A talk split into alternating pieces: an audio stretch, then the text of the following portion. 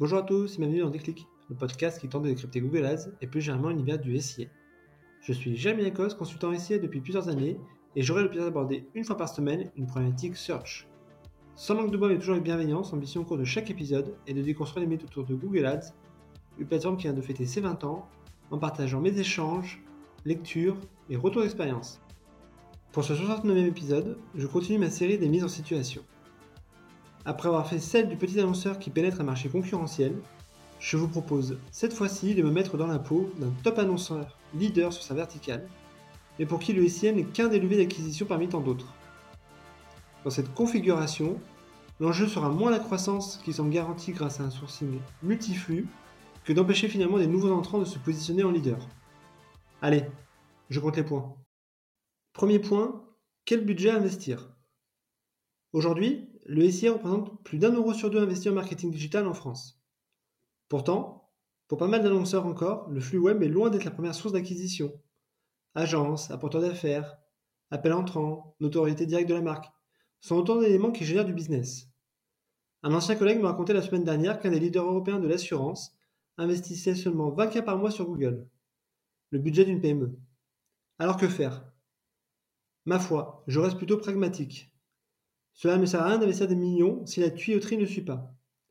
Concrètement, si le circuit de traitement n'est pas digitalisé, si le site web n'est pas optimisé, même en étant leader d'un marché, investir des sommes folles revient à jeter de l'argent par les fenêtres.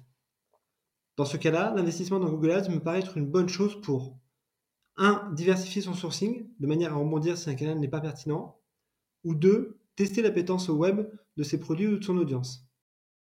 Deuxième point, quel positionnement mot-clé adopter? Si les budgets d'acquisition sont forcément colossaux, nul besoin d'investir la majorité sur Google. Dans ce cas-là, je recommande plutôt d'avoir une approche tactique sur Google Ads. À savoir, concentrer 100% de son énergie sur de la conquête de nouveaux territoires ou empêcher les concurrents d'émerger en trustant toutes les nouvelles problématiques. Côté match type, je recommande plutôt d'activer le bundle exact et expression avant d'ouvrir les vannes sur du large pour certains mots-clés. A l'inverse, Étant donné que l'actif marque est très fort et doit absolument être protégé, il faut être intransigeant sur les exclusions de confort pour éviter de diffuser sur des requêtes négatives ou concurrentes. Troisième point. Quelle approche en termes de copywriting? C'est surtout dans cet item que c'est le plus facile. Lorsqu'on est leader incontesté sur une verticale, il suffit de rappeler sa marque, qui vaut totem d'immunité. On peut éventuellement la sortir d'éléments connexes, type le nombre de clients traités ou satisfaits, le nombre d'années existantes ou encore la gamme de nouveaux produits lancés. Mais finalement, ce qui fera la décision sera une autorité directe versus les concurrents peut-être un peu moins identifiés. Et cet actif de marque est central. Il est bon également de rappeler dans l'annonce sa position de leader ou précurseur. Autant d'éléments de réassurance qui jouent en votre faveur. A l'inverse, j'aurais plutôt tendance à ne pas communiquer sur le pricing, la réactivité du service client, qui sont souvent des éléments qui plaident pour les nouveaux entrants. Quatrième point, Quid de sa marque et de celle de ses concurrents? Le débat ici me paraît assez simple. En tant que leader du secteur qui n'a pas besoin de flux SIA, je recommande de ne pas acheter sa marque. Sauf s'il y a des concurrents. Sans tomber dans le cas extrême de Carglass, qui a vu pas moins de 400 annonceurs acheter sa marque, cela me paraît important de ne pas faire de sa marque un levier de développement pour les concurrents. A l'inverse, côté marque concurrente, je recommande de les exclure, car cela serait plutôt négatif en termes d'image de marque. Il faut éviter de rejouer le remake de David contre Goliath dans la position du géant. Si bataille il doit y avoir, elle peut se jouer sur des requêtes génériques, produits, mais aussi sur celles où vous êtes potentiellement en difficulté, c'est-à-dire où vous savez que des potentiels réticents peuvent s'aventurer comme la consultation des avis ou l'ouverture d'un nouveau marché. Cinquième point, performance max YouTube, même combat.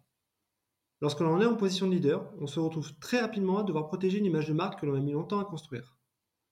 Dans cette optique, il convient de protéger au maximum cet actif pour ne pas l'abîmer. Je suis donc plutôt réticent à utiliser des campagnes automatisées sans mettre en place des garde-fous. Concrètement, on peut utiliser Performance Max ou YouTube à condition d'exclure proprement les différents inventaires peu qualitatifs. À condition également de cocher la brand safety pour éviter d'être diffusé dans les cas de diffusion non optimaux. Et à condition enfin d'être en capacité de produire des créas et vidéos de très grande qualité, le piège étant de donner trop de place à la marque et un peu moins à la conversion. Donc ne surtout pas oublier de rendre un peu héroïque ces assets produits. Sixième point, quelle expérience client proposer? Dans notre contexte, le digital n'est qu'un relais de croissance parmi tant d'autres. Dans ce cas-là, je recommande plutôt d'utiliser les campagnes SIA ou le site web comme point d'étape pour basculer sur le point central du parcours client. Cela peut être le call center par exemple. Dans ces conditions, activons les extensions de numéros dans les annonces SIA et le web callback sur le site. Mais cela peut être aussi le réseau d'agences. Dans ce cas-là, faisons de performance max avec intégration du flux GMB et activons les extensions de lieu pour générer du flux en local avec redirection vers le store locator. Et enfin, cela peut être, également la notoriété directe de la marque.